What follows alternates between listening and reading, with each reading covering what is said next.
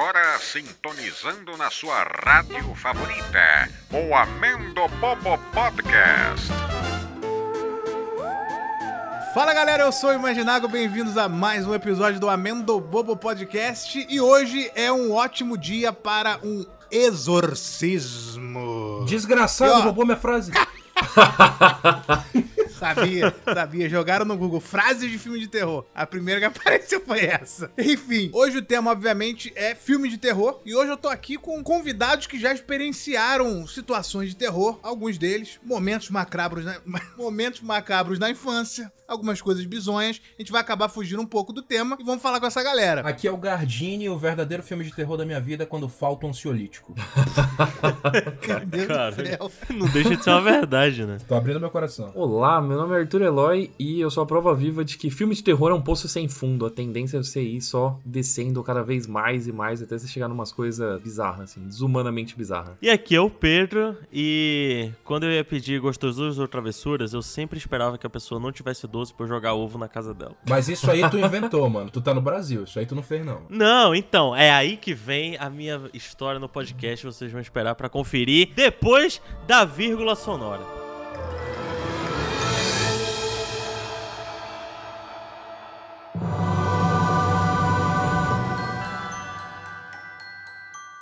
Pra começar a bobice, o Pedro já começou falando besteira no programa, como sempre. Por quê? Não é gostosuras e travessuras. É doçuras ou travessuras. Tem os dois, caras. É igual o gato tem sete vidas, nove vidas. Gostosuras é uma parada meio sexual, na minha opinião. Eu não acho. Mas provavelmente eu falava doçuras ou travessuras na época, porque falava mais isso no desenho. Tudo pode ser sexual se você tiver força de vontade suficiente. Isso é Boa, verdade também. Ainda mais se tratando de filmes de terror. E dois, o Pedro fazendo doçuras e travessuras no Brasil. Tá de brincadeira, pô. No máximo, Cosme e Damião ali, vai. Não, eu sou. Damião. Exatamente. Que era um negócio que, né, a, a intolerância religiosa da minha avó falava que era do diabo, porque ela era Nossa. evangélica e ela não me deixava fazer isso. Hoje o meu Caralho. filho tem a liberdade de ir lá pegar o São Cosme Damião, inclusive pra mim. Não sei nem se isso é permitido, mas enfim. Pra compensar, Exato. assim, anos e anos de trauma. Cara, mas eu vou começar contando essa história aqui, porque eu sou um pioneiro na parada. Eu institucionalizei o Halloween onde eu morava. Aqui em Manaus, Quando aqui eu em era- Manaus não tem Halloween, não. Em Manaus, em Manaus. Mano, Me respeita, Institucionalizou tanto que ah, não tem lá em Manaus hoje. Boa. não, eu tô falando no meu, no meu ambiente de amigos ali. Não era na cidade inteira. Manaus é uma cidade muito grande, apesar de todo mundo se conhecer. Quando eu era moleque, eu assistia muito. A gente assistia muita parada americana, né? Os desenhos e tal, principalmente a Casa Monstro, aquele filme fantástico e tal. casa monstro. E eu pensava, por que que não tem aqui no Brasil Halloween? Por que que a gente não faz isso? É tão da hora. Quando eu cresci, eu entendi, né? Porque seria um avá, seria um The Purge se tivesse Halloween no Brasil. De fato. Até agora eu não ouvi a parte ruim, mas. É, também não. Eu pensei, pô, nada me impede de ir aqui no. é, convidar os meus amigos aqui no meu condomínio e tal, e a gente sair pedindo doce. Então, cara, dia 31 de outubro, eu vesti uma fantasia de pânico, de, de Ghostface, e fui chamar meus amigos. Aí, bora sair, se fantasia aí de alguma coisa, bora sair pedindo doce e tal. Uma galera improvisou as fantasias, um se enrolou com papel higiênico, fez uma múmia, outro pegou uma máscara de Clássico. não sei o que lá e tal. Todo mundo se fantasiou e a gente saiu pedindo doce, cara. O problema é que ninguém tava esperando isso, né? Ninguém tava esperando, nenhum dos adultos tava esperando, mas era um monte de criança fantasiada, eles acharam bonitinho. E aí, cara, foi é tão bizarro porque ninguém tava esperando que a gente recebeu desde ah, alguém tinha tipo um chocolate na geladeira, uma parada assim e tal, até uma moça que deu tipo bolo de macaxeira para as crianças. Eu acho justo. Teve um Macaxeira é o que mesmo? A tradução é, tipo nacional? aipim, eu acho. Aipim. Aipim é, é- Tem outra tradução também. Mandioca. Mandioca. Macaxeira eu acho que é mandioca, não é? É, essas Mano, eu paradas. pensei assim. que fosse tangerina, pô, bizarro. Nossa. Não, isso aí é, eu acho que é mexerica. É, mexerica. E aí, cara, teve um maluco lá que hoje eu lembro dessa cena e eu vejo que ele era total um solteirão que tava na casa dele e umas crianças chegou pedindo doce. Cara, cuidado com o que tu vai falar, mano. Um solteirão. É, tipo, sabe aquele cara que. O Joey, o Joey Tribbiani. É, o The Dude, assim. Tava assistindo TV com a cerveja na mão e chegou um monte de criança e tal. Aí ele, porra, galera, ele abriu a geladeira, ele pegou um house pela metade e distribuiu o house entre as crianças. Que Putz, House nem é triste! doce, né? que triste! House nem pode ser considerado doce. Pô, era muito melhor ele ter falado falado que ele não tinha nada. Exato. Sabe? Mas enfim, a gente conseguiu, cara. Conseguiu um chocolate, umas paradas e tal. Todo ano a gente ficou fazendo isso. Aí durou um tempo até que a gente, enfim, né? Ficou mais velho e ninguém mais queria fazer. Mas durou um tempo. A gente começou a, a se aplicar na fantasia. Foi da hora, cara. Foi uma, foi uma boa época. Eu vou falar a verdade, essa história, essa história eu achei meio triste, mano. Sério mesmo. Porque eu acho incrível, cara. Foi bem, foi É, bem tipo, legal tem, na época. tem, tem aí um subtexto de fim da infância, sabe? Assim, de, Ah, tipo, é, com certeza. De, tipo, a tradição que não durou, sabe? Cada um. O último, o último Halloween, cada um seguindo pro próprio lado e nunca mais se viram. É aquele, né? Teve uma hora que você e seus amigos saíram na rua pra brincar uma última vez e ninguém percebeu. Se o Stephen King fosse brasileiro, esse ia ser um conto dele, cara, com certeza. Pô, seria um conto incrível, hein? Hilário. Não, o Stephen King também tem uma boa comédia, bem sarcástico, dava pra fazer uma É, parada assim. de fato. A questão é que eu também já. Eu sofri um Halloween. Sofreu Sofri um Halloween. Halloween. É, é sofri uma situação. Fui, fui vítima de um Halloween. Fui Pô, vítima, caralho, cara, fui a vítima do Mike, Michael Myers. Eu aí. passei por uma situação de Michael Myers, assim, quando eu era pequeno. Foi vítima do Mike Myers. Começou a tocar até. Quando era pequeno, isso é uma parada muito errada, né? Muito questão de criação de paz e tal. Que eu ficava pensando assim, cara, quando eu crescer, eu vou num psicólogo. Olha isso. Pra resolver. Porque eu nunca mais vou conseguir dormir. Depois Que? Como assim? Eu era, isso eu era criança, eu devia ter uns 10 anos de idade. Eu lembro quando eu fui dormir naquela noite, eu falei, caramba, tipo assim, eu nunca mais vou conseguir dormir. Nunca mais eu vou dormir. Ih, que é isso?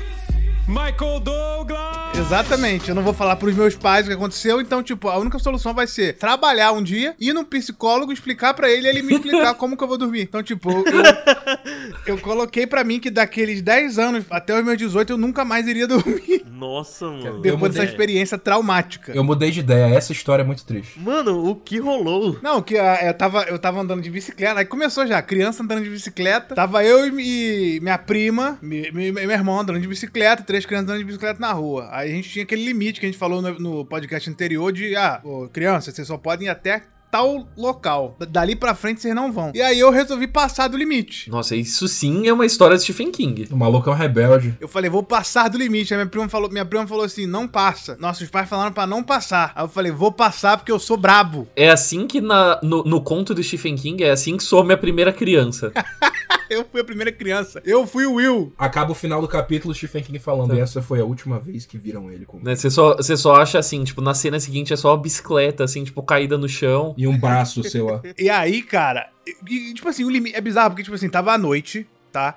E meus pais, eles tinham. A minha avó, ela tinha uma barraca que ela vendia doce. E, e tinha essa barraca e ela ficava aberta até, sei lá, umas 8 horas da noite. Umas 9 horas da noite. Aí eram tipo assim, 8 e meia. E meus pais estavam na barraca, minha avó, então eles falaram assim: ó, você pode ir até uma igreja que tinha. Até a metade da rua ali. Depois você não vai, até porque não era muito iluminado. É tipo assim, você vai até ali. E eu falei, vou, vou até o fim da rua e vou voltar. Abraço. E aí minha prima falou, não vai. Meu irmão falou, não vai. Aí eu falei, vou. E eu fui. Cara, Cara, muito corajoso, cara. e aí na hora que eu fui, eles. Eles falam, eles, falam, eles foram atrás, que eles falam assim, vamos ter que ir, porque ele vai, fazer, ele vai fazer merda. Ele vai fazer merda. Ali depois dali tem um valão, o famoso valão que eu já eu- futuramente eu caí, né? Que vocês sabem, algum, alguns sabem. Mas enfim, cara, quando eu fui pra frente, me surgiu um maluco, um, um Michael Myers, pô, simplesmente. Um cara gigantesco e ele era é, doente mental, assim. Depois eu fui descobrir, mas na época eu não sabia. Ele tá usando a máscara? Não, não tava usando a máscara, mas ele simplesmente parou minha bicicleta com a mão e segurou meu braço e começou a falar assim, é... Putz, agora eu não lembro... Cara, putz, Me dá um bizarro. cigarro. Não, é bizarro que, tipo assim, eu, le- eu lembro da frase dele, eu lembrava da frase dele todos os dias, assim, por muito tempo. Caralho, olha aí, ó, psicólogo. pois é, o psicólogo. Memória, memória reprimida. Nossa, era o Epaminondas da Casa Monte. Era o Epaminondas. É, mas ele, ele falava uma coisa, ele era maluco, então ele falava uma coisa sem nada a ver com nada, entendeu? Tipo assim, queijo suíço. Tipo assim, ele falava, ele tava. E ele não falava di- diretamente pra mim, ele, ele falava olhando pra, pra cima, entendeu? Então ele não tava meio que, tipo assim, me atacando nem nada. Ele me segurou, claro que ele tava me atacando, mas assim, ele Foi me só segurou. uma reação. É. E ficou tipo assim, ah, não sei o que e tal. Eu fiquei, cara, maluco, eu entrei num choque surreal, assim. Eu falei, mano, nossa, vou morrer. Quantos anos tu tinha eu mesmo? Vou ser o Will. Eu tinha, cara, eu, eu devia ter uns 9, 10 anos. Aí eu entrei num choque bizarro. A minha prima viu essa cena dele falando isso. Ele não falou queijo suíço, ele falou tipo assim, é, sai daqui, não sei o que. Falou uma parada meio agressiva. Faz mais sentido. Ela viu isso, deu meia volta, tipo assim, deu meia volta e, tipo assim, foi chamar ajuda, tá ligado? Thiago morreu, Thiago morreu. Saiu gritando, Thiago morreu. Só que aí eu fui mau caráter E aí o maluco foi e me soltou. O maluco me soltou e eu, putz, voltei. Só que eu fui mau caráter. Por quê? Quando eu cheguei lá, minha prima tava chorando e meus pais, meus pais vieram e tal. Falou, o que aconteceu? Eu falei, nada, pô. Falei, tava de boa ali e tal. Caraca. Rolê. tua prima veio chorando, falando que não sei o que, se foi atacado. Eu falei, não foi atacado o quê? E nisso o maluco passou do lado ali. Tipo, o maluco passou gritando e tal, e todo mundo ignorou ele. Passou com um pedaço da tua camisa, né? Pois é, não, ele passou e tal. E aí minha prima ficou tipo assim, como você não foi atacado? E minha prima, na verdade, ficou tipo, claro que foi, o maluco ficou, não, ele só. Mano, tua prima saiu de O Menino e o Lobo lá. É, passou do menino lobo. Falei, não, ele só passou, é, passou gritando do lado ali só, não aconteceu nada. Caraca, só porque eu não queria dizer, só porque eu não queria tomar bronca, putz, eu não, eu fiquei por, cara, anos relembrando desse cara gritando, segurando meu braço. E tive esse, imagina, uma criança de 9 anos de idade dizendo que vai num psicólogo pra Marca, conseguir marca. dormir, pô, Pra bizarro. vida inteira mesmo isso daí. Eu fiquei mó tempão, cara, mó tempão. Esse foi meu Halloween, esse foi meu, meu, meu it a Tua coisa aí. experiência. Cara, era, pô, foi assustador, velho. Eu tenho uma história de Halloween, posso contar? Mas é a história de Halloween aggressive ou Talvez seja até mais agressivo que a tua. Forte? Ixi, vai. Eu tava no- numa festa de Halloween ali no falecido Artefato, lembra, Pedro, ali no centro? Grande asfalto. Ele fica na frente do teatro que tem aqui em Manaus, o Teatro Amazonas, que é um teatro gigantesco e tal. Enfim, eu fui nesse bagulho, aí eu tava bebendo com meus amigos, ok? Em determinado momento da noite a gente tava ficando sem grana. Aí eu, ah, vamos dividir uma última caipirinha, só que era aquela caipirinha de três da manhã, que o cara já tava querendo mandar a galera pra casa, sabe? Saideira. A saideira. Aí ele pegou, meteu. Não sei o que, que ele pôs naquela caipirinha, cara. Eu sei que a gente botou assim três canudinhos na caipirinha, tomou como se fosse o último copo d'água do deserto. E aí, pã, corte. Eu tô dormindo na sarjeta do Teatro Amazonas. Na sarjeta do Teatro Na Amazonas. sarjeta do Teatro Clássico. Amazonas. Não era só ele que tava lá, eu conheço. Tu conhece a pessoa que tava comigo? Esse meu amigo que tava comigo, Eduardo, ele chegou em mim e começou a me chutar: Renan, levanta, Renan, levanta. Lá vem a PM. Lá vem a PM. Lá Caramba. vem a PM. Eu acordei assustadíssimo, achando que eu tava com alguma coisa no bolso. Eu não tinha nada, cara. Eu nem usava nada. É o famoso nada. você entra no negócio do aeroporto lá achando que tá armado, né? É, tipo, caraca, eu nunca segurei uma arma, mas e se apitar? O cara passou do meu lado, mano. O PM passou do meu lado. Eu falei, morto de bêbado, desculpa, seu guarda. Aí eu voltei pra dentro da festa. Meu Deus do céu, cara. Incrível, incrível. É, foi, foi. É, isso daí poderia ter acontecido alguma pior coisa. que é, se você tivesse qualquer atividade ilícita, Você tinha se entregado, basicamente, né? E a tua história foi bem jogo de. Sabe jogo de videogame de, de, de terror? Ah, começa o, o- a cutscene, o cara tá na festa e tal, ele dorme, e aí acorda numa sala de hospital, aí começa o jogo, você tem que sair da- dali. Outlast 2. Outlast É. 2.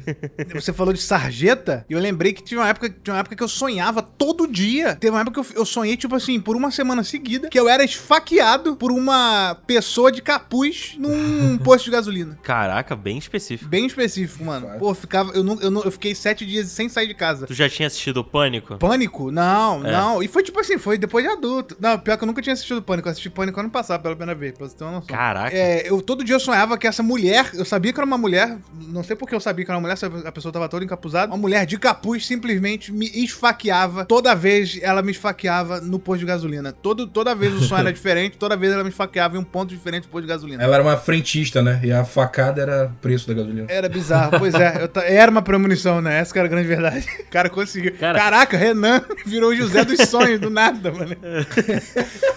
Falou da mulher encapuzada, eu lembrei da, da bruxa da Branca de Neve, e eu considero que Branca de Neve foi o primeiro filme de terror que eu assisti na vida. Mas é assustador, de fato. Cara, é um filme infantil, mas aquela cena que ela tá na floresta e começa a vir os olhos e as árvores começam a criar rosto. Virar jacaré, né? O tronco vira jacaré. Aí no final tem a cena da, da bruxa lá velha tentando jogar a pedra pra cair nos anões. Anões, anãos, eu não sei, eu tô lendo Eita. Tolkien. Anãos é Senhor dos Anéis. É, eu tô maluco com essa porra. Primeiro tem os urubus. O filme é, É, ela chutando, cara, a ela Branca chutando de Neve caveira. é muito dark, cara. Full Esses darkness. filmes antigos de desenho era muito, era muito terror, O cara. cara não queria nem saber. Aquele do Mickey, eu acho que era o Fantasia. Tinha uma, um segmento que era um. Tipo um Pô, diabão, tinha o- que era um é morro. o, o Aham. Balrog deles lá. Como é que é o Chernabog. nome da- Chernabog, isso. Eu acho fantástico isso até hoje, assim como. Lá vai o Renan Cinéfilo. Eu acho acho fantástico como um pedaço de mídia e animação, aquele segmento do Chernabog em específico, cara. Eu acho maravilhoso aquilo. É absurdo, É né? As almas, né? Crianças, as crianças antigamente, assim, elas tinham uma tolerância maior, assim, pra esse tipo de desgraça.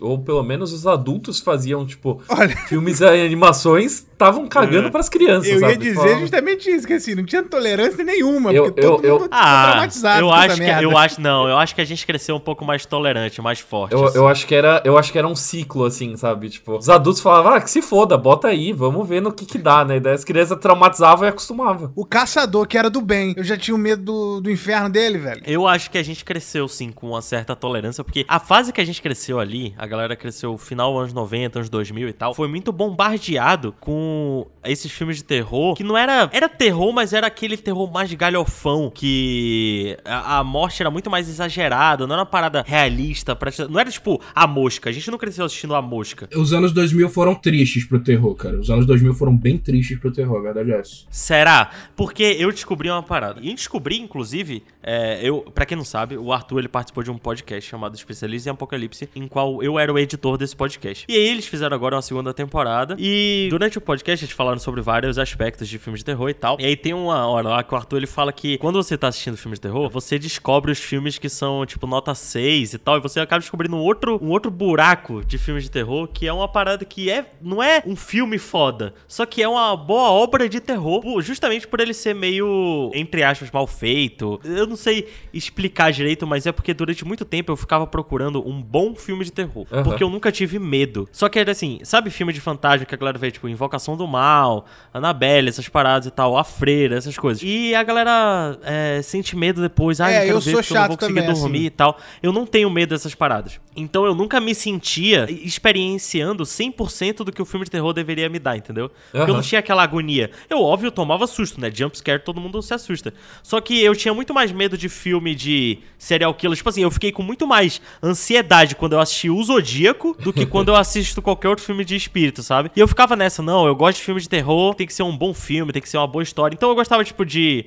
É, dos filmes do Jordan Peele. Aí eu gosto, eu gosto muito do primeiro Invocação do Mal, acho que é um filme muito bem feito. Não, Só mas que aí tu tá cara, trazendo mais pra cá, né? Tipo, mais 2010 mais pra recentes, cá. exato. Só que era porque quando eu assistia os filmes quando era moleque, era mais pra, sabe, aquela. convidar uma galera pra assistir um filme junto. São e aí a gente botava, tipo, é, a hora do pesadelo. E aí todo mundo assistia naquela, sabe, de ficar zoando e tal. Então, a questão é que o filme de terror, pra mim, eu não gosto daqueles filmes de terror que a galera curte e que, que eu acho que é até um filme de terror muito fácil de você fazer, que eu acho que até uma criança consegue fazer, tipo A Freira. Você bota 300, é, 300 batidas no filme pra te dar um susto, aí o cara sai do cinema com o coração acelerado porque tomou 300 sustos em uma hora e meia de filme e acha que foi o melhor filme de terror que ele já viu porque ele tomou susto. E é muito polêmico você falar de filme de terror por causa disso, porque o cara sai e fala, não, mas como assim não é bom? Eu tomei tanto susto. Falei, pô, mas susto, cara, uma criança te dá um susto. Se, se, se, tu tiver à noite andando na rua, uma criança te der- aparecer, tu vai tomar um susto. O o lance é que tem uma, tem uma diferença entre o filme ser um filme de terror e o filme te dar medo, cara. Eu gosto pra caramba de terror, cara. Eu vejo filmes de terror, leio livros de terror, jogo jogos de terror minha vida todinha e eu raramente tenho medo das coisas. O lance é os conceitos que o bagulho apresenta, sabe? Que são conceitos É, o- de terror, entendeu? O medo, ele é completamente secundário, né, na experiência do terror. É, isso, inclusive, é a grande coisa que faz bater cabeça com muita gente. Porque é tipo você contar um filme de comédia por quantas vezes ele te fez rir. Sei lá, vai assistir um filme do Adam Sandler, assim, e tem 40 piadas, tá ligado? Porque ó, a piada, o jumpscare nada mais é do que a piada do terror. Né? Assim, tipo, é Caraca, punchline... aí, essa aspas aí foi minha favorita até hoje. Nossa, da se fosse em vídeo ia virar um De corte. fato. O jumpscare, ele, é, ele, ele de fato é a punchline do terror, tá ligado? Daí você tem filmes que é só, tipo, um atrás do outro, da mesma forma que você assiste filme de comédia, que é bobeira atrás de bobeira. Caraca, os filmes do Adam Sandler é cheio de jumpscare de comédia. Cheio de jumpscare, exatamente.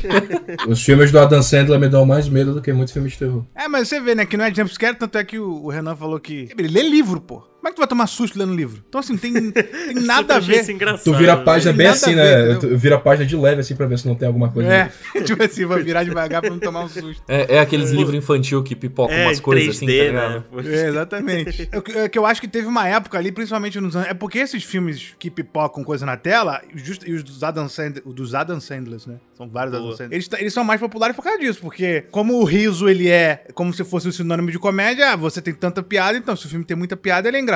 Então, se o filme tem muito susto, ele é de terror, com certeza. Então ele é um bom filme de terror e ele é um bom filme de comédia. E sendo que, na verdade, os- os melhores filmes do Adam Sandler, se você olhar assim, na verdade são filmes que são mais maneirados, vamos dizer assim, né? Não, eu diria que os melhores filmes dele são os filmes de drama, Embriagado de Amor, Joias Brutas. Exato, assim, mas assim, que tem, que tem, que tem comédia, por o exemplo... Imaginago tá falando de clique, Não, só que não. o Renan tem esse preconceito e vai falar mal depois. Tá maluco? Tô falando do, do filme lá que a mulher esquece, a, esquece tudo. Como se fosse a primeira vez. Quando foi a primeira É, vez. É um filme que eu incrível. lembro que tem vários momentos engraçados, mas não é uma, um- uma embria- embriaguez de, de, de piada, entendeu? O rolê é que geralmente os mais eficientes eles são inteiramente na construção, né? Tipo, você tem. Mesma coisa que, tipo, o jumpscare ele é chato quando ele é gratuito, assim, né? Tipo, só vem um pã! O, o melhor jumpscare do cinema pra mim é o jumpscare do Exorcista 3. Ele é até bem famoso. Delicioso. Tu tem um melhor jumpscare, tu tem um top 10 jumpscare. Tem. Esse é o, o, o- o jumpscare do Exorcista 3, ele é amplamente reconhecido como o melhor jumpscare da história do cinema. Esse jumpscare, ele só funciona por conta da construção, cara. Mas peraí, tem uma coisa errada aqui nesse podcast. O quê? O Exorcista 3 é bom. Tipo assim, eu só O vi o Exorcista um. 3 é O excelente, Exorcista ele não 3 é, é, muito bom, cara. Eu só vi o um porque tem aquela regra do filme de terror que você só vê o um, porque o resto é sempre ruim. Aí que tá, esse é o erro, assim, as sequências é onde tem, assim, o ouro do gênero de terror, porque, tipo, geralmente o primeiro, o primeiro ele é arte, na sequência é onde você começa a ver, assim, as tentativas de tentar criar uma franquia, sabe, principalmente em franquias mais clássicas, assim. Então eu preciso fazer uma pergunta. Renan e Arthur, vocês assistiram A Mosca 2? Aí não, vamos com... Ruim? Eu vi A Mosca Porque eu 2. sou obcecado pela mosca. Eu acho o filme foda. Eu acho Tá maluco. Foda. Pra mim é o papel da vida do Jeff Goldblum. Mas é mesmo. Mas a 2 eu nunca tive coragem de ver, pô. Sou contra agora, sou contra agora. A Mosca 2 é terrível, cara. Não vê, cara. É muito ruim. A Mosca eu só fui realmente assistir o primeiro recentemente, então eu fiquei, fiquei com preguiça, assim, de ver a- as continuações. Cara, justamente porque eu não, eu não tinha muito medo de espírito e tal, eu fui procurar outros estilos de terror pra ver. Eu acabei me descobrindo assim no body horror. E eu acho muito da hora, eu acho muito. Tanto que eu fui assistir Hellraiser muito recentemente. Até porque é, tem um filme novo aí que eu quero ver, ainda não, não vi ninguém falando. É bem bom esse filme novo do sobre. Hellraiser. Mas eu vi o primeiro, muito foda. Não sei se eu vou ver os 10, porque, Não. porra, pelo amor de Deus, Não, 10 não, filmes, né? não, não. Pelo amor de Deus, falou o fã de Doctor Who. Porra, mas é. Não é 10 filmes, cara. Não, o, o Hellraiser eu defendo até o 3. Que tem a música do. Tem a música do, do do Motorhead. né? É o do 3 pode Também. Eu então defendo até o 3 também. E daí, depois disso, tipo, no caso de, de Hellraiser, se você for sentar pra assistir, é porque você quer fazer um experimento, assim, sociológico, porque é, é uma franquia onde eles abertamente começaram a fazer filmes só porque eles precisavam fazer filmes pra manter os direitos. Então, tipo, você chega num ponto onde tem filmes que eles fizeram, tipo, só, ah, grava em duas semanas, tá ligado? Bota qualquer um pra dirigir, porque a gente só precisa lançar qualquer coisa. Então, tipo, não, não assista tudo de Hellraiser. Inclusive, tem uma curiosidade. O Hellraiser, ele vem da mente do, de um dos meus autores de terror favorito, né? Que é o Clive Barker. Inclusive, ele dirigiu o primeiro filme. E aí, mais pra frente na franquia, foram perguntar dele, aí, o que é que tu acha desse, desse bagulho aí que saiu da tua, da tua cabeça? Ele, não, isso aí não ia sair nem do meu rabo, falando dos... Caraca. Mas uh, é porque tem, tem alguns filmes de terror que você tem que se transportar pra época, porque senão você não pega, cara. Foi, foi por isso, inclusive, que eu não gostei pela primeira vez que eu assisti de O Exorcista. Porque eu já tinha visto tanto filme de terror que eu vi O Exorcista e eu achei bobo. Eu achei Cara, eu acho não. muito mais assustador os efeitos práticos da época do que hoje em dia. Eu não, eu não vi, eu falei, putz, cara, eu não achei essa coisa toda, porque eu criei tanta expectativa. O caso do Exorcista, na real, ele, ele é o que melhor representa a concepção amplamente errada de terror que as pessoas têm. De, tipo, terror tem que assustar. Exatamente. exatamente. Porque, porque o Exorcista, na real, essa reputação, ela muitas vezes trabalha contra ele, porque ele é um filme bem humorado e o humor dele é justamente o que deixa ele tenso. Pois é, Exorcista mais me chocou do que me assustou. É isso, aí, é isso aí. E tudo isso são sensações aí do terror. Porque, tipo, o humor do Exorcista é a blasfêmia. e é Sim, isso que sim. faz a galera ficar assim desconfortável. E principalmente naquela época, entendeu? É, que era e uma se coisa você absurda. tem uma criação religiosa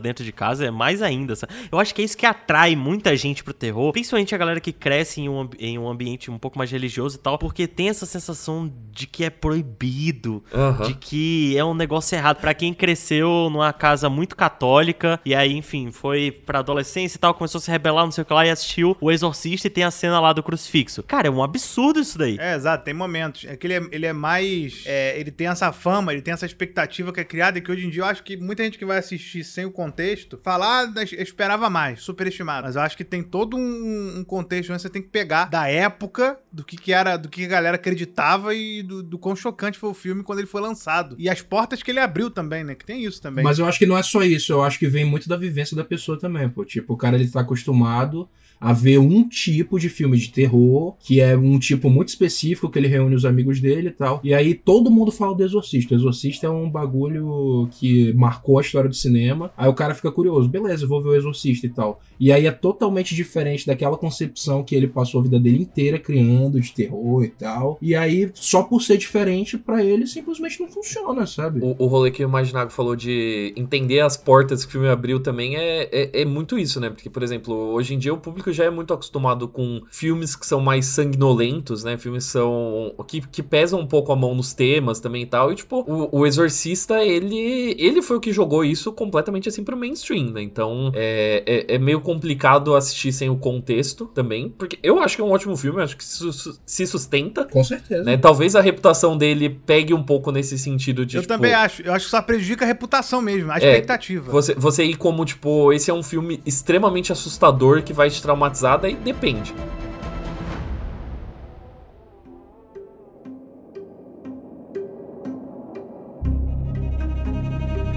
Eu tenho uma relação assim 880 com o Scott Derrickson. Ah, eu também. Nisso eu também. É, é, um cara que eu gosto muito que ele continue fazendo filme. Espero assim que ele tenha muito sucesso na vida dele. Mas daí é, eu, eu assisto os filmes dele e falo, ah, não sei. Tipo, a entidade eu tive que assistir duas vezes para gostar. Na primeira vez eu terminei e falei, pô, é um filme, né? É um filme que definitivamente é um filme. E daí, na segunda vez, eu comecei a apreciar um pouquinho mais. E o telefone preto, eu lembro que eu saí do, do cinema e falei, é. Eu queria esperar o que a galera ia falar desse filme. É maneiro. E aí, vale a pena? Vale, vale. É maneiro. Mas, sim, é tipo um filme bem maneiro. Mas se eu pudesse te dar um conselho, eu daria o conselho para você ler o conto, ao invés de ver o filme. Eu tô acompanhando a, a, a coletânea dele. O conto é do Joe Hill, né? Que é filho do meu amado e adorado Stephen King. E ele escreveu o Telefone Preto e tal, entre inúmeras outras obras. O Joe Hill é bem foda, na real. Cara, é muito. Eu acho que adaptar o Telefone Preto foi um bagulho muito complicado, mano. Porque tem muita coisa abstrata no conto, principalmente em relação ao mascarado, ao estranho. Que tu botar, beleza, o Ethan Hawke é um puta tu acha até que ele mandou bem no filme, de verdade. Só que transpor aquele personagem para uma mídia visual é muito esquisito, cara, porque ele funciona melhor na tua mente, como um estranho, como aquela parada que é quase um cautionary tale. Desculpa mandar a Luciana Jimenez aqui.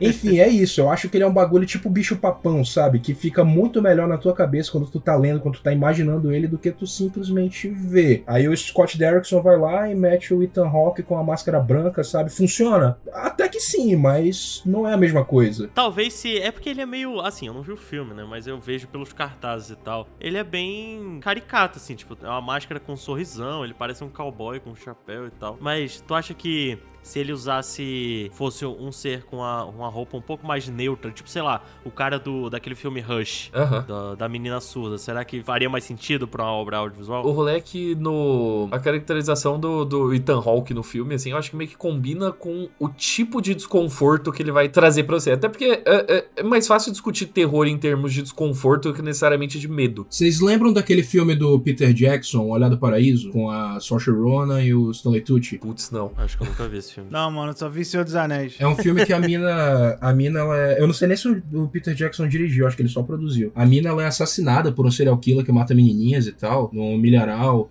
E aí o Stanley Tucci interpreta esse serial killer e ele é o, o, predador básico, sabe? Que a gente vê na realidade sendo preso, talvez nos Estados Unidos. Ele usa um cabelinho meio escovado pro lado, um óculos fundo de garrafa, se veste todo pomposo e tal. Eu acho que se eles tivessem usado um bagulho mais assim no telefone preto, tinha funcionado melhor. Uhum. Ô, Pedro, tu falou de um filme aí chamado Rush, No Limite da Emoção? Não. Não, esse daí é o de Fórmula 1, que eu esse gosto. É de Fórmula 1. O filme do Nick Lauda. O do Nick Lauda, é incrível. Mas não, tem outro filme Rush que é de uma menina. É, que é uma menina surda. É do Mike Flanagan. É do cara que tem uma máscara branca? É. Esse filme é eu gosto, é ruim? Não, ele é bom. Império, Império é Mike Flanagan. Todo mundo fala bem desse filme, eu não gostei, eu achei chato. É chato? Ah, não, Pedro. Eu Pô, não, tipo, eu não gostei. Falei, Mano, a mina é surda, ela não tá vendo, ela não tá ouvindo o maluco, velho. Esse filme, ele é muito, ele é muito inventivo nesse lance da personagem. Primeiro dela ser inteligente, né? Eu adoro ver personagem inteligente em filmes de terror. E segundo dela, deles explorarem a deficiência dela, mano. É muito muito bom que eles fazem nesse filme. Eu adoro ver pessoa inteligente em filmes de terror, que é uma É coisa uma rara. raridade. É uma raridade, pô. Cara, eu, o, o problema pra mim desse filme é justamente porque, pra mim, eu não achei que ele soube exemplificar pra gente numa obra audiovisual que era uma personagem surda. Eu entendi que ela era, mas eu não sei, eu, eu assisti um. Tem um episódio do Doctor Who. Tu fez isso só pra falar de Doctor Who. Não,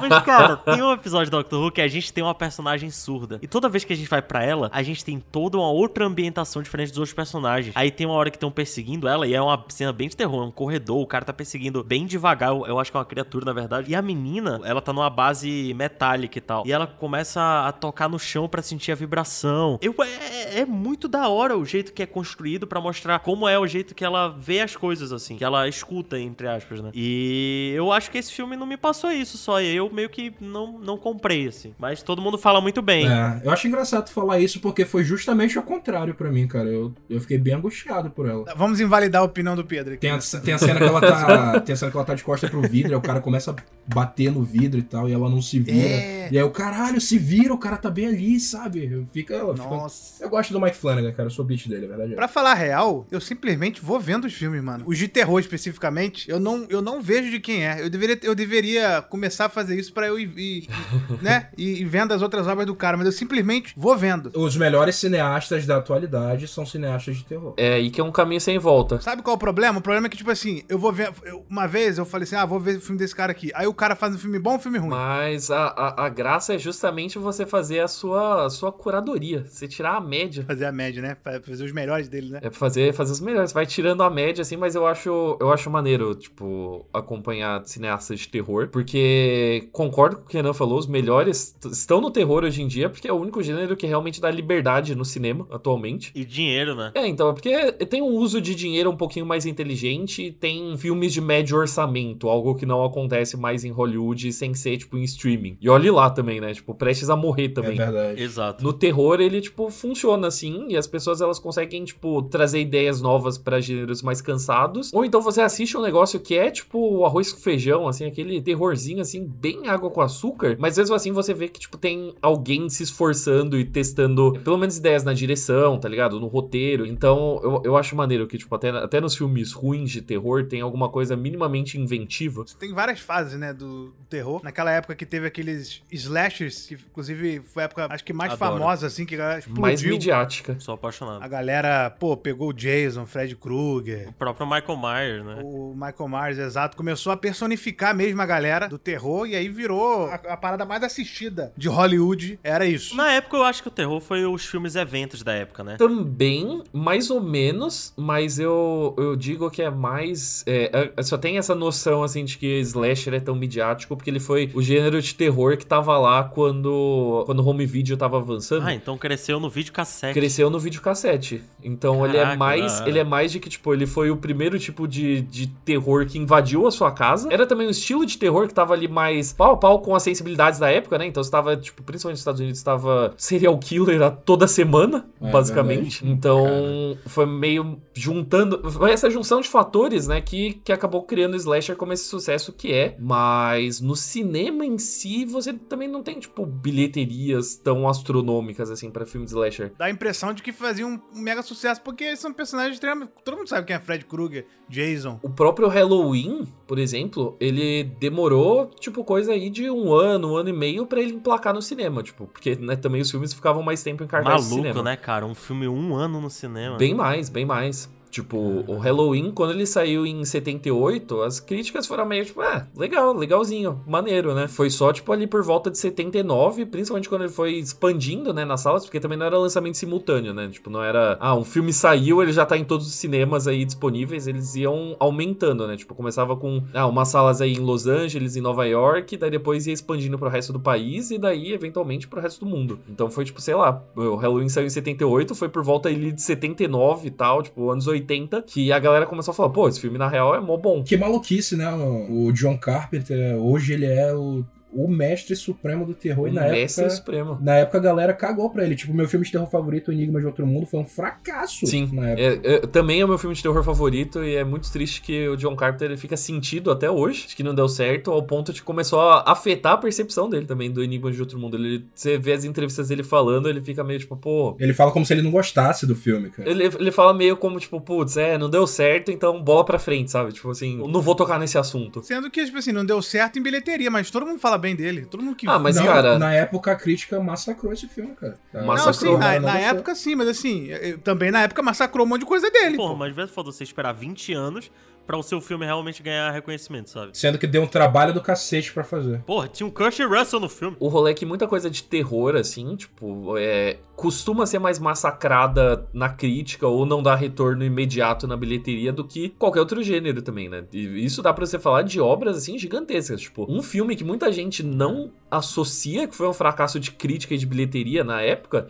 é o Iluminado. É Sabe, verdade. que hoje em dia tem essa reputação, assim, de ser, tipo, ah, um dos maiores filmes de terror já feitos. Muita gente argumenta que é um dos melhores, né? Quer dizer, que é o melhor. E o Iluminado, quando saiu, foi meio que, tipo, as pessoas assistiram e falaram, meu, que lixo que é esse? Mas o Iluminado não é o que tem várias, várias versões do filme? Até onde eu sei, tem duas. Tem a do Kubrick, a do Stanley Kubrick, e nos anos 90 o Stephen King mesmo fez uma versão dele, que foi uma minissérie ah, pra sim, TV. isso sim. Nesse, nesse não, quesito, tudo sim. bem. Pedro tá falando de final alternativo. Tipo, cortes, não. Isso é, o- tu tá confundindo com Blade Runner, porque o Blade Runner usou cenas do Iluminado. Isso é verdade, eu tô maluco. O Iluminado é espetacular. O Iluminado foi o filme que me fez começar a ler Stephen King. Então já é válido só por isso. Mas é absurdo. Esse filme é absurdo, cara, de bom. Absurdo. O Stephen King é completamente maluco das ideias. Eu sempre vou, vou, vou entender o Stephen King reclamar das coisas. Ele tem crédito pra reclamar das coisas. Isso é verdade. Mas, putz, cara, não tem jeito, velho. Inclusive o Kubrick também, ele cutuca ele no filme, né? Ele troca a cor do Fusca, pô. o Fusca, se eu não me engano, o Fusca no livro é vermelho e no filme é amarelo, desnecessariamente. O, o Kubrick, ele fez, assim, o Iluminado na, na força do ódio pelo Stephen King. De Assim, fato. tem, tem inclusive a, a, a quote famosa aí do Stanley, do Stanley Kubrick falando que é, livros medíocres servem pra, pra criar bons filmes. então ele foi assim, foi na maldade mesmo. Muito bom. Mas é muito marcante, né? Você tem a cena do elevador com, com sangue. Bizarramente, como é que aquilo foi feito, cara? Cara, o Jack Nicholson, ele foi feito pra fazer um psicopata. A cara dele, o filme inteiro. Eu, o Jack Nicholson me dá mais medo nesse filme quando ele tá sorrindo, meigo, do que quando ele tá psicopata quebrando a Essa é a minha porta. crítica ao filme. No livro, o, o, o Jack, Jack, Torrance. ele, É. ele começa sendo um cara que você fala assim, pô, esse cara é bacana, um cara legal, e ele vai se destru, ele vai se virando um psicopata. O Jack Nicholson já começa falando, esse maluco aí vai matar alguém. Eu acho que todo mundo tem essa crítica. Essa é a crítica do Stephen King. Mas é a cara dele, né, cara? o Stephen King, né, ele notoriamente reclamou muito do Iluminado ao longo dos anos, e daí esse é, tipo, o ponto-chave pra ele. A Wendy também, né, o jeito que ela foi tratada no filme também, ele ficou bem, é, bem irritado. Isso me irrita muito com o jeito que a Wendy foi tratada no filme. E eu acho que é a reclamação mais válida. As duas reclamações dele, assim, são completamente válidas. Dá pra você apreciar o filme, mas o Jack Torrance, desde o começo, você sabe que é louco, né? Tipo, a cara dele é cara de louco e a Wendy, ela é, tipo, realmente menosprezada. Ah, Isso que eu, eu acho digo- fantástico, cara, porque, tipo, a gente tem duas obras que é essencialmente a mesma história. Só que você tem duas obras diferentes pra você consumir e as duas são fantásticas, cara. Eu digo que o Stephen King é maluco justamente porque. E, e é válido a maluquice dele, justamente porque ele tá reclamando que não tá igual o livro. E, e de fato não tá. Mas não quer dizer que ficou um filme ruim. O Stephen King, ele é uma pessoa, assim, que eu defendo muito. Eu também. Acho que ele conquistou aí um legado que, putz, é, é impossível de, de contestar realmente. Porém, eu acho que ele tem um mau gosto. É porque é legal que ele realmente ele assiste de tudo e ele comenta de tudo, né? Tipo, ele é um cara que ele devolve pro gênero que ele tá inserido, né? Ele acaba elevando novas, novos cineastas e tal. Por exemplo, Evil Dead só existe por, Por causa do Stephen dele, King justo. né? Tipo, o Stephen King ter dado, assim, tipo, um joinha, falado, assistam. Isso lá nos anos 80 ainda, né? Então, o Clive Barker também, né? Tipo, foi só porque o Stephen King definiu ele como o futuro do horror. É... Então, nossa, é frase de efeito, né? Tipo, então ele, ele é um cara que ele sabe o efeito que ele tem. Porém, é o 880. Ou você vai ver coisas incríveis ou você vai falar, meu Deus do céu, que bosta é essa?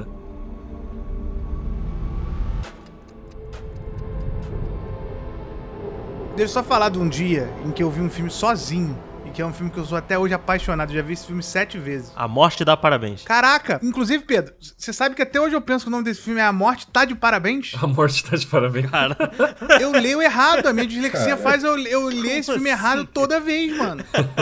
Toda vez. Passava no Twitter e eu falava, caraca, assisti o filme A Morte Tá de Parabéns. Eu falava, caraca, depois eu vou ver esse filme. E é A Morte Te Dá Parabéns, mano. Meu Deus. Enfim, eu vi A Bruxa em 2016. Maravilhoso. Perfeito. sozinho no cinema, velho. Era eu e eu. E sabe qual que era o que é o meu. Uma coisa que eu não faço hoje em dia? Eu não vou ver fi- filme de terror no cinema. Isso é uma coisa que eu não vejo. É uma merda porque eu não apoio filme de terror, mas eu não consigo, cara. Eu não consigo porque vai ter, um adole... vai ter um grupinho de adolescente que vai ficar rindo, vai ficar zoando, principalmente filme. não, mas aí tu tem que ir, tem que ir num horário, tipo, duas da tarde de uma quarta-feira. É aí que os adolescentes estão. Pois é. Mas saiu aí da hora- escola, saiu da escola, já Tá na vai escola? direto. Podia ter um horário do dia que não existe adolescente, né? Pedro completamente maluco das ideias, pô. Simplesmente o horário do adolescente. Ah, então tem que, sei lá, meio-dia. Não tem filme O meio rolê é que eu só, eu só assisto filme de terror. Então, basicamente, eu sofro Só muito com isso. Porque. filme de terror. Ba- Essencialmente, sim, eu só assisto filme de terror. Então, tipo, salas de cinema são meio que meu pesadelo também. É uma merda, né, cara? O pessoal fazendo piada. Já peguei sessões lamentáveis e geralmente os filmes que eu mais gostei de assistir foram porque eu peguei sessões onde a galera entrou na vibe e foi assim. É, a Bruxa foi um deles. Foi um deles o quê? Que o pessoal entrou na vibe? Entrou na vibe. Eu peguei assim uma sala que foi tipo, a galera pareceu assim que todo mundo tava tipo assistindo uma das coisas mais incríveis já feitas junto, sabe? Você sentia assim aquela sensação de, de descoberta assim coletiva. Nossa, na minha sala a galera dava risada, mano. Eu fiquei putaço. Na minha tava todo mundo muito investido, mas a, a, a minha melhor experiência, assim, que foi quase com um acidente, foi quando eu fui assistir o Halloween de 2018. É, e eu fui. Eu fui, tipo, uma semana depois da estreia, né? Quer dizer, na semana seguinte, a estreia na segunda-feira, porque, né, era dia mais barato do cinema e tal. Peguei uma sessão de noite, daí, tipo, eu entrei na sala e a sala tava mais ou menos vazia, assim, tipo, sabe, médio, tá ligado? Tipo, sala, sala, tipo, médio cheia. Daí eu falei, ok, não, tranquilo. E eu já tava puto, assim, puto de, de tipo, puta, eu vou pegar uma sessão merda, me fudi. Mas aí entrou um grupinho de jovens. Eu falei, ah, não, não pode ser. Pra piorar, sentaram atrás de mim. Eu falei, nossa, não. Nossa. Nossa, eu vou. e Não. eu tenho um costume de que se eu vejo a gente conversando, é, ah, mexendo no celular e tal, eu jogo lixo nas pessoas no cinema. Eu de fato, eu de fato jogo, eu arremesso. Então eu falei, puta, vai ser, vai ser chato, porque eu vou ficar puto e eu vou começar a bater boca, e eu vou ter que jogar coisa nas pessoas. Então eu fiquei, não. Eu vou ter. Vou, vou ter que jogar coisa nas pessoas. Eu fico puto, eu fico é puto. obrigado a tacar lixo na Galera conversando no meio do shopping, aí vem o Arthur Eloy com uma, com a lata de lixo. Com a bolinha de papel. Mesmo, é assim mesmo. E daí, tipo, conversando pra caralho, começando os trailers, falando alto, falando alto, falando alto. Falei, Nossa, fudeu. Eu já comecei a ficar puto por antecipação. Te juro, passou assim, o primeiro logo de produtora do, do Halloween, tipo, sei lá, assim, o logo da Universal. Uma das meninas que tava no grupo virou assim pro grupo dela e falou: Ó, tá começando o filme, se alguém falar alguma coisa, eu vou descer a mão. Ninguém falou nada o filme inteiro. Foda, hein? A sessão mais silenciosa de cinema que eu já fui na vida. Ai, caraca, eu fiquei imaginando o Arthur com um saco de lixo, chegando com um saco de lixo no cinema, sabe? Pra ver o filme. Eu faço isso, eu faço isso sempre. Eu já fiz isso em cabine, também cabine de imprensa, Caralho. porque pra mim acho Não, assim, cabine de imprensa é bizarro. Ele Cabine de jo- imprensa. jogou lixo na Isabela Boscov. Coitado. Joguei lixo no- na cabeça do Pablo Vilaça. Ah, mas aí ele merece. Pô, é bizarro. Oi, é, é bizarro quando você vai numa. Você. Ah, se um dia eu fosse na cabine que eu imaginava, eu ia jogar um negócio nele.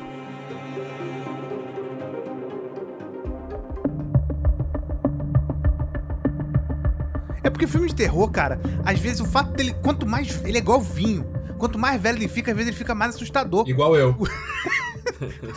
O filme O Bebê de Rosemary. Eu gosto de falar Rosemary. Rosemary. Não, mas Rosemary é melhor. Cara, eu acho esse filme extremamente assustador. E eu acho que ele é mais assustador ainda. Não, e ele não é assustador, né? Eu não vou falar assustador, não é a palavra assustador. Ele é aquela coisa mesmo do terror psicológico. De você ficar, mano, o que, que tá acontecendo aqui? Eu acho que o terror até se confunde às vezes com suspense. No caso é terror, porque no, no final a gente Ah. sente a vibe do negócio, né? A minha, a minha defesa, assim, acalorada é de que suspense, como o gênero que as pessoas pensam, ele ele não existe. Ele veio com uma defesa aí do da, do sucateamento do terror dos anos 80, 90 e 2000. Pô, muitos filmes que as pessoas acham que é de suspense são filmes de terror, tipo Silêncio dos Inocentes, Sinais, O Sexto Sentido. Eu concordo em gênero, número e grau com o Arthur Eloy e eu tô muito feliz que tu veio falar isso aqui, mano. Essa diferenciação é só porque, tipo, ah, Slasher, ele começou a ser produzido assim meio que em linha de montagem nos anos 80 e cada vez eles eram mais sangrentos e mais absurdos e tal. E como ele é o gênero mais midiático do, do terror, a galera ficou com essa imagem. Tipo, você pensa no filme de terror, ele é um slasher, tipo, grandes chances, né? E daí chega, tipo, por conta disso, você tem um movimento ali de, tipo, não, a gente vai fazer filme de terror que nem eles eram, tipo, nos anos 60, nos anos 70. Só que daí, pra afastar essa imagem, daí cria o nome suspense, só que são filmes de terror. Hoje em dia a gente tem isso Ah. com o pior termo possível, que é o pós-horror. Pra mim, ele me machuca pessoalmente. Que bizarro, nunca vi esse termo. Filme da 24, por exemplo, Hereditário, A Bruxa, Ah. é, que são filmes de terror, tipo, com uma pegada um pouquinho mais clássica, só que daí a galera descobriu hoje e Como se fosse a- uma coisa nova, né? como, se fosse uma tipo, coisa nova. Caramba. Não, de fato são, são filmes assim. é, tem umas coisas ali inéditas, mas assim, de, de gênero, já teve coisa antes parecida. Inclusive, eu lancei no meu canal, aproveitando pra fazer o jabá aqui do Viagem Literária, eu acabei de lançar um, um vídeo sobre o Brandon Cronenberg, que é o filho do David Cronenberg, o diretor do, da Mosca e tal. E nesse, nesse vídeo, inclusive, eu bati nessa tecla de que as pessoas comparam muito o Brandon com o pai dele, por conta dele fazer o body horror, dele ter os elementos surrealistas. Só que você aplicar isso nos anos 80, como o David Cronenberg fez, e você aplicar isso agora, em 2020, que ele lançou o último filme dele, é um bagulho completamente diferente. O Brandon, ele faz um- uma versão revisionista do cinema do pai dele, mas ele põe elementos suficientes modernos, elementos suficientes do cinema dele mesmo, pra ele ser considerado um cineasta em si. E eu acho que é isso que a, a 24, a Blumhouse, essa galera aí, a própria Neon, que tá trazendo esse- essa galera nova de terror Ari Aster, Robert Eggers, o próprio Jordan Peele.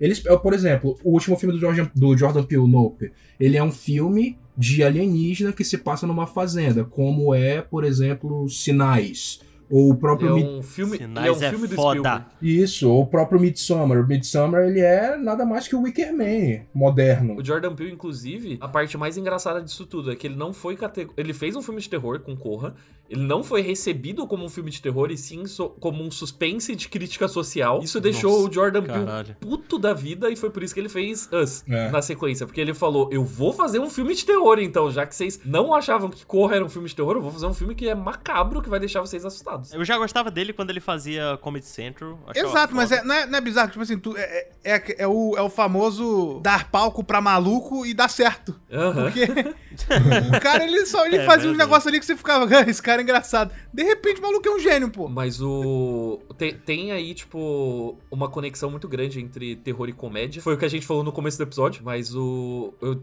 por sorte, tive, tive a oportunidade de entrevistar o Jordan Peele uns anos atrás pra Us. E ele falou justamente isso. Ele falou: Meu, terror e comédia, eles são os dois lados da mesma moeda. Porque é, tudo depende de construção. Muita cena de comédia, se você altera poucos elementos, vira uma cena de terror. E, e vice-versa. É por isso que, sei lá, se tem gente que vai no cinema assistir um filme de terror e tá rindo. Tipo o anão do Coringa. Vocês não deram risada quando o anão não conseguiu alcançar a Nossa, porta? então, eu não dei risada, mano, mas a sala de cinema que eu tava inteira deu risada. É o riso de nervoso. Exato. Não, tipo, tinha gente que riu quando ele, ele atirou no, no Robert De Niro. Eu fiquei em choque. em choque. Aí a- eu tinha uma galera rindo, mas dava pra perceber que era um, que era um riso de, de nervoso. Não, tinha um cara do meu lado que tava rindo que eu denunciei ele depois, inclusive. Ele tava rindo, tipo. Tava coringa. Ele tava É coringando. aquele ali, cara né, que é aquele cara que foi hipnotizado na, no, no palco e falou: Imagina agora que tá todo mundo pegando fogo. Aí ele começa a rir. E aí, enfim.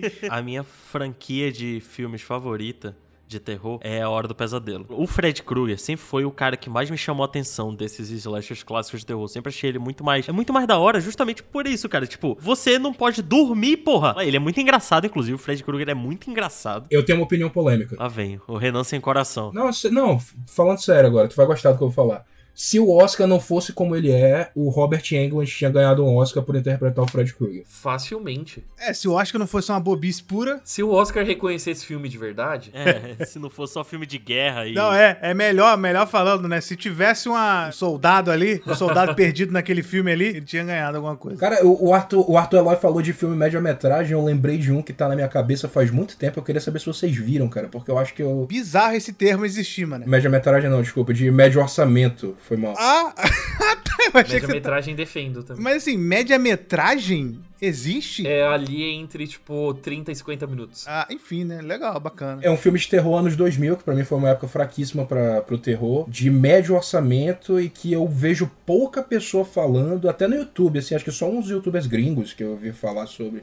O Chris Tuckman e tal, que é o Mothman Prophecies. Eu acho que aqui no Brasil ficou a última profecia, com o Richard Gere e a Laura Linney, do Ozark. Não, não vi. Vocês manjam o lance do Homem-Mariposa? Aquela... Eu, eu conheço o mito, só que eu, tipo, ainda não, não fui atrás de nada, é, de nada envolvendo. Ent- Então, o Homem-Mariposa, ele é um bagulho de criptozoologia que, em tese, é um, é um cara, assim, gigante, de, sei lá, quase 3 metros, que tem asas de mariposa e ele aparece em lugares, ele é avistado em lugares onde vai acontecer uma tragédia, sabe? Tipo, a pessoa vê o Homem-Mariposa, alguma merda vai rolar ali. E aí fizeram um filme sobre isso com o Richard Gere. Eles fizeram, pra mim, a melhor coisa que você pode fazer em um filme que tem um monstro, que é não mostrar o monstro. Durante o filme todinho, o Mothman não aparece, cara. O máximo que tem, que inclusive é a cena mais tensa do filme, o, o Richard Gere tem uma esposa que faleceu e tal, morreu de câncer, foi, foi terrível. E aí um cara que ele é tipo um... Ele é tipo um esparro do, do Mothman. Ele é um o humano que ajuda ele a fazer os bagulho e tal. Ele chega no Richard Gere e fala, olha, hoje meia-noite no teu hotel, tu vai receber uma ligação. Alguma pessoa vai falar contigo. E aí o Richard Gere volta pro hotel dele, e aí vai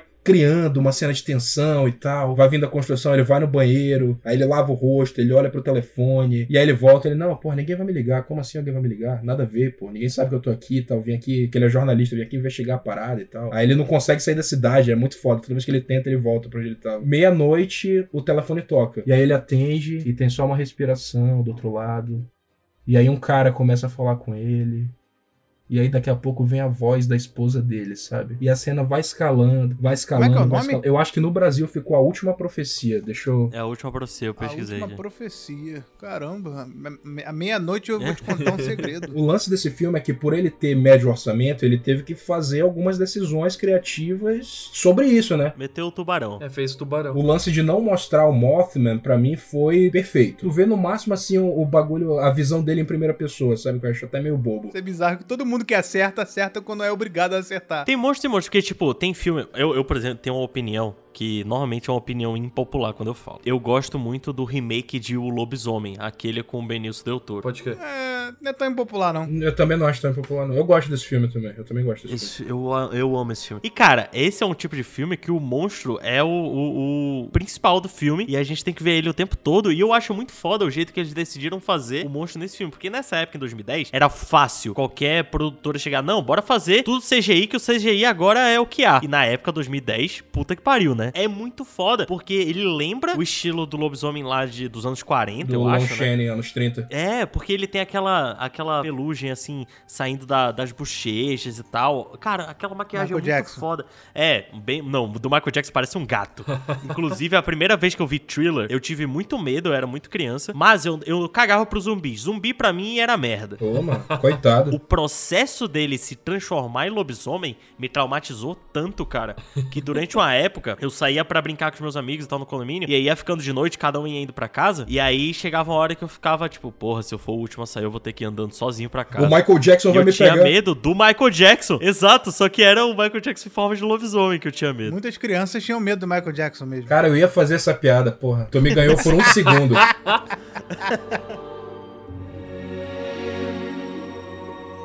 Cara, então, eu nunca vi muito desses filmes clássicos. Eu vi o, o Nunca Drácula. viu nenhum? Não, eu vi o Drácula, mas o Drácula que eu vi foi o do Bela Lugosi. Não, o Drácula que tu viu não foi esse não, mano. O Drácula que tu viu foi o Drácula... O Drácula do... Do Coppola. Do Sirius Black. Não, não foi o, o Drácula de Bram Stoker. O do Bela Lugosi é o clássico da Universal. Eu vi o do Ah, Bela do Bela Lugosi. Lugosi é o, pi- é o primeiro. Eu só É. vi do Coppola, mano. Eu só vi do Coppola. É da Universal? É da Universal, é o É, que lançou, Universal. é o Ah, que eu achava lançou que- todo o universo da Ah, Universal. não, eu tava confundindo. Eu tava confundindo que o da Universal Universo era o do Christopher Lee, só que o do Christopher Lee era o da Hammer. Do Christopher Lee é da Hammer. Eu só vi o Nosferato. Caralho, eu nunca vi o Nosferatu. Legal, hein? Surpreendentemente legal, até hoje. Inclusive vai ter aí, né, o novo Nosferatu. Do Robert Eggers. E, pô, o menino do It lá vai ser o Nosferatu. do Skarsgård. Cara, É. não tem nenhuma pessoa que combine mais pra fazer Nosferatu do que o Robert Eggers. Lembrando que o Nicolas Cage vai ser o Drácula, né? Cara, eu tô louco pra ver esse filme, cara. É porque não vai ser o Drácula, né? Vai ser o Nicolas Cage de Drácula. A gente já tem um filme do Nicolas Cage de- que é um vampiro. O beijo do vampiro. Beijo do Vampiro na novela. Novela excelente também, inclusive.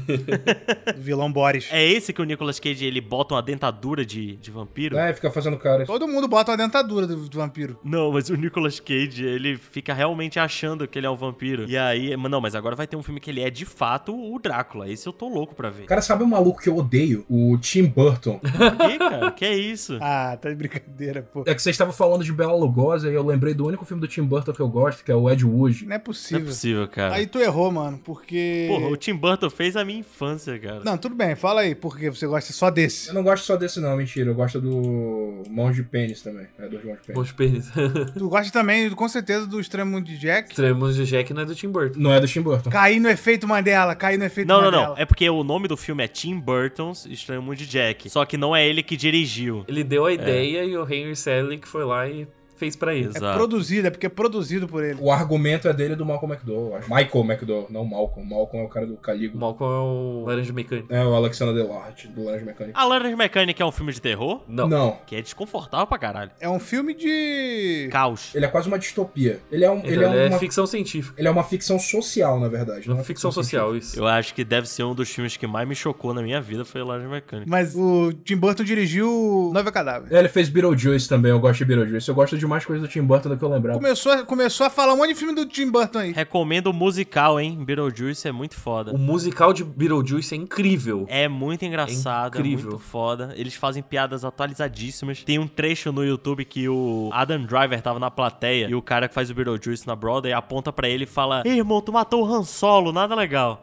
Cara, é Caraca. muito incrível, é muito incrível. O, Be o Beetlejuice, o musical, é basicamente o musical de Rick and Morty, assim. Porque o Sim, é Beetlejuice total. do musical, Até a ele é voz dele. É, É, a voz dele é igual. é, é incrível, incrível, sério. Escutem, tem no Spotify a trilha sonora completa, é muito boa. É, é perfeito. O foda é que eu acho que de 2000 pra cá ele fez o mesmo filme 900 vezes, né? Acho que é por isso que eu peguei o rancinho dele. Claro, ele pegou o mesmo. Ele pegou um ator que faz o mesmo personagem. É, Eu gosto do Sweeney Todd ainda. E olha que eu não sou um Cara, cara, de... Sweeney Todd é foda, hein? Eu não sou um É cara de muito bom. musical, eu não, não gosto de musical. Não costumo Ah, eu ver. sou apaixonado por musical. Sweeney Todd. O Tim Burton, durante a minha adolescência, ele fez muito... Fez parte da minha adolescência mesmo, assim. É, inclusive ele fez aquele filme que a gente gosta, Pedro. Todo mundo fala que é uma merda. Qual? Qual? Fábrica de Chocolate Novo. Ah, eu Fábrica gostava. de Chocolate é bom, eu gostava, pô, um lembro de ótimo gostar filme. Fantástico É todo Fábrica mundo que viu quando era pequeno, quando era criança, gostava, cara. E os adultos não gostam porque tem aquele antigo. Não, mas é eu amo o antigo também. eu Exato, amo. exato. Eu tinha o, o, casse- o videocassete do antigo e eu amava. Inclusive, eu adoro as músicas e tal. Mas o Tim Burton deu outra cara pro filme. E é muito menos. E apesar de ser do Tim Burton, é muito menos assustador do que o primeiro. Os dois são bons. Exato, exato. Eu, eu, eu, putz, eu assisti, cara, não consigo definir quantas vezes assisti esse filme com a minha prima. Bizarro.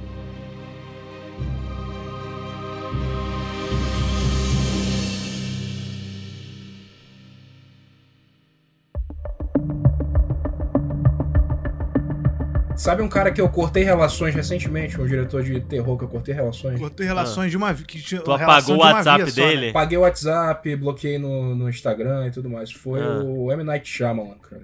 Eu Por quê? Deu de M. Night Shyamalan pra mim. Verdade, cara. Por quê? De Porque verdade o cara mesmo. tá de sacanagem, né? Porque Não, ele tá completamente de sacanagem, mano. Eu gosto de dois filmes dele só. O Shyamala só é bom quando ele não tem dinheiro. Tem que tirar o dinheiro dele. Tem que falar, mano, você tem 10 reais pra fazer esse filme, se vira aí. O Shyamalan, ele consegue ser mais pretencioso do que o Nolan. Ele inventou, ele inventou uma história de Niná para as filhas dele e ele gravou essa história de Niná se botando como personagem central, que era o escritor que ia inspirar o mundo. E aí ele botou um, um personagem de um crítico de cinema, que era o personagem mais babaca do filme, que fica falando mal das paradas dele. Meu Deus, mano, eu odeio esse filme demais. O, o Shyamalan, eu discordo que ele é pretencioso. Eu acho que muito pelo contrário. Assim, eu acho que ele só, ele só tá perdido na- dentro da própria cabeça. Mas eu não acho que ele é pretencioso, não. Acho, inclusive, eu defendo só, não assisto mais o filme dele, porque, né, con- convenhamos. Eu não assisti esse último tempo. eu, eu vi. defendo só ele porque ele continua fazendo filmes originais. Ele tentou fazer o Vingadores Ultimato dele e deu errado, deu super errado. Eu nunca vi. Cara, eu não vi nenhum. Não vi Corpo Fechado, não vi Fragmentado, não vi Vida. Fragmentado foi o único que eu vi, Putz. porque era um filme de terror, e daí. Spoilers, né? Porque agora tem, já tem vidro, então não é mais um spoiler. Mas aí no final, tipo, a última cena do Fragmentado Vrido. é, aparece o, o Bruce Willis, né? O David Dunn, sim. E daí, na hora que ele aparece, tipo, eu, a, tipo, a minha sala, assim, todo mundo começou a vibrar. Eu falei, ah, acho que eu vi num noitão, inclusive. Tipo, Corpo Fechado ia ser o filme que ia passar, tipo, por último. Vi no noitão, uma maratona, assim, de Shyamalan, é, varando a madrugada. Acho que Corpo Fechado ia ser ou o próximo ou o último. E daí, tipo, terminou o filme. eu falei, Ah, não vi Corpo Fechado, não, não sei se. Sinais é meu favorito, eu defendo o final de Sinais até hoje. Eu- Sinais tá no meu top 10 filmes da vida. Sinais é incrível. A galera reclama, ah, por que, que eles vieram pra Terra sabendo que aqui tem água, não sei o que. Vai que não tem água no planeta deles, mano. Vai que eles nem Ah, sabiam eu, o que, que a água eu, eu não fazia. trabalho, eu não trabalho com lógica. Eu trabalho com essas discussões de lógica, de ah, por que isso? É, Porque é filme. não faz sentido. Que é cara. mentirinha. A primeira vez que eu vi esse filme, tava passando na tela quente e eu tava numa casa de praia com a, com a minha família e tal. E aí as minhas primas estavam lá de noite assistindo o, o filme e tal, e filme de terror. Caralho, mano. Imagina que eu não tava vendo o filme desde o começo. Eu peguei no meio do negócio ali. Alguns minutos depois, o filme é. Do nada. Ah, os alienígenas foram avistados no Brasil. Olha aqui o vídeo. Passo Fundo Brasil. Vai tomar no cu, mano.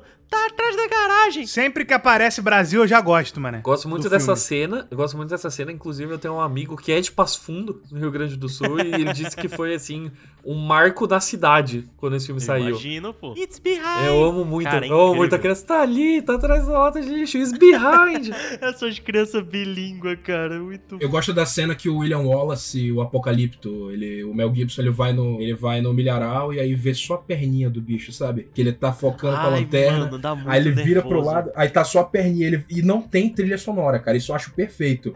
Ele, É. ele vai embora desesperado. Não, mano, tu- o Mel Gibson ele deve ter ficado assustado mesmo. E nessa- Não é possível. É bizarro que tem um Fusca também nessa cena, né? Que é interessante pra representar o Brasil. Esse, É, com cara, certeza. sério, esse filme, esse filme é perfeito, assim. Eu acho tudo nele, assim. é- Ele é tenso pra caralho, mas ele também é bem humorado, né? Tipo, o, o irmão Nossa, do Mel o Gibson, né? O Joaquin de- Phoenix é O capacete de, de papel alumínio, cara. Eu incrível. gosto, eu gosto muito que, tipo, a cena, assim, tipo, que é o ápice do filme, né? Que é o monólogo do, do, do personagem do Mel Gibson, né? Falando. Que é onde ele fala, explica o nome do filme, né? Sim, ah, sim. das pessoas que acreditam em sinais e as pessoas que. é, tipo, enfim, né? Tipo. E daí, tipo, o irmão dele.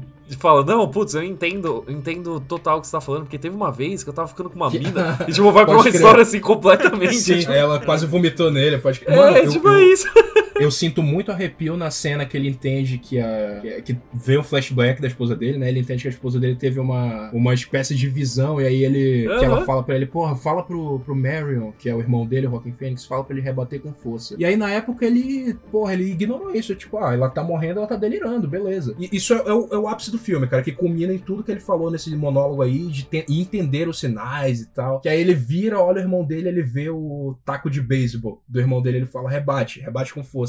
Nossa, mano, sobe da ponta do meu mindinho até minha nuca, sobe um arrepio, mano. Sério. Cara, Toda vez que eu vejo isso, bom. eu acho muito foda. Assistam sinais. É muito Assistam foda. sinais, pelo amor. Assistam Sinais e assistam é, The Following também. Do nada. Falei aqui porque eu queria falar desse filme e Lançou. acabou o podcast. Qual é o The Following? The Following, mano, não lembro o nome dele em português. Deixa eu ver aqui. Pô, Não, Netflix. é It Following. It Follows. Follows. Corrente It do Follows. Mal. Ah, corrente, Corrente do do mal. Mal. Esse é literalmente pica, hein? Esse, esse é literalmente. Cara, o filme tá com a nota baixa. Por quê, mano? Esse filme é muito Ah, bom. cara. As pessoas não esse respeitam terror. É por, isso, é por isso que eu falo que pra terror você não pode se guiar por nota. E digo mais, no, no Corrente do Mal, a trilha sonora do Disaster Piece talvez seja a melhor trilha sonora de 2010 pra cá de um filme, cara. Uhum. É muito boa. Nossa, Mano. e deve ter, eu tô pensando agora que deve ter uma galera que deve estar pistola, porque a gente vai acabar sem falar de hereditário, Midsommar. Não tem o que falar. Cara, não tem o que falar. ó. Todo mundo já sabe que é ótimo. Então, queria jogar, dropar essa bomba aqui que eu acho insuportável hereditário. Hereditário. teu cu, Mid-. Midsommar, Midsommar, assim, é opinião A gente já. acabar o podcast bem, o Pedro lança essa no final. Não, Porra. É, pô, eu quero, eu. Corta quero isso. criar o caos. Porque eu acho que Hereditário só tem uma cena boa. Que é da menina perdendo a cabeça. Exatamente. Mentira. Porque de resto, eu acho um saco. A cena do jantar? Eu acho a que eu cena tenho. do Mano, jantar? então, eu acho que eu tenho que ver mais umas duas vezes, porque eu não entendi Não, a porra do duas filme. vezes Como não, assim? Como Tem assim? que ver uma vez sendo. prestando atenção no filme. A primeira vez eu assisti no cinema, pô. Eu assisti no cinema. Ah, Cara, assisti no cinema prestando com atenção. gente gritando e Não, o Arthur não. tacando lixo na Então, exatamente. A eu tenho cena- uma teoria. Eu tenho uma teoria de que o Pedro ele não assiste filme de verdade, cara. Ué, como assim? Eu acho, eu acho que ele viu só De Volta pro Futuro e Star Wars e é isso, sabe? Aí o resto Como ele fala assim? assim de cabeça. Cara, eu achei chato, sei lá. O final- Aí, no o final do filme- Exato. O final, eu falei, o que que aconteceu, mano? Do nada, a casa da árvore, aí o menino com a, coroa de Jesus. assim? A É um mulher culto. explica tudo. A mulher pega no ombro do moleque e explica o plot do filme inteiro e tu não entendeu, cara. Ah, Inclusive, Esse, Então- esse- esse é o final odiado pelos youtubers, cara. Que os youtubers querem fazer o final explicado e o filme já faz o final explicado no filme. Pois é.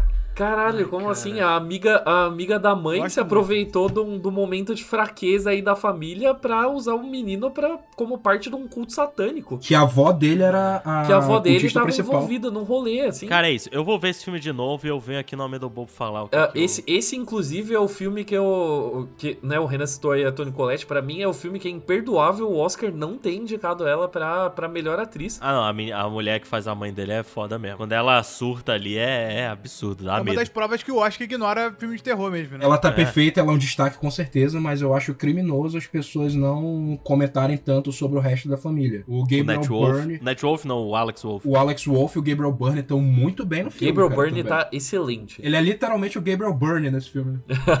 Putz. A menina, a menina que perde a cabeça, né, cara? Pô, chocante. Nossa, chocante, ela, ela, chocante. ela é irritante, mas ela é boa. Sendo irritante. Bebeu Ela demais, perdeu a cabeça.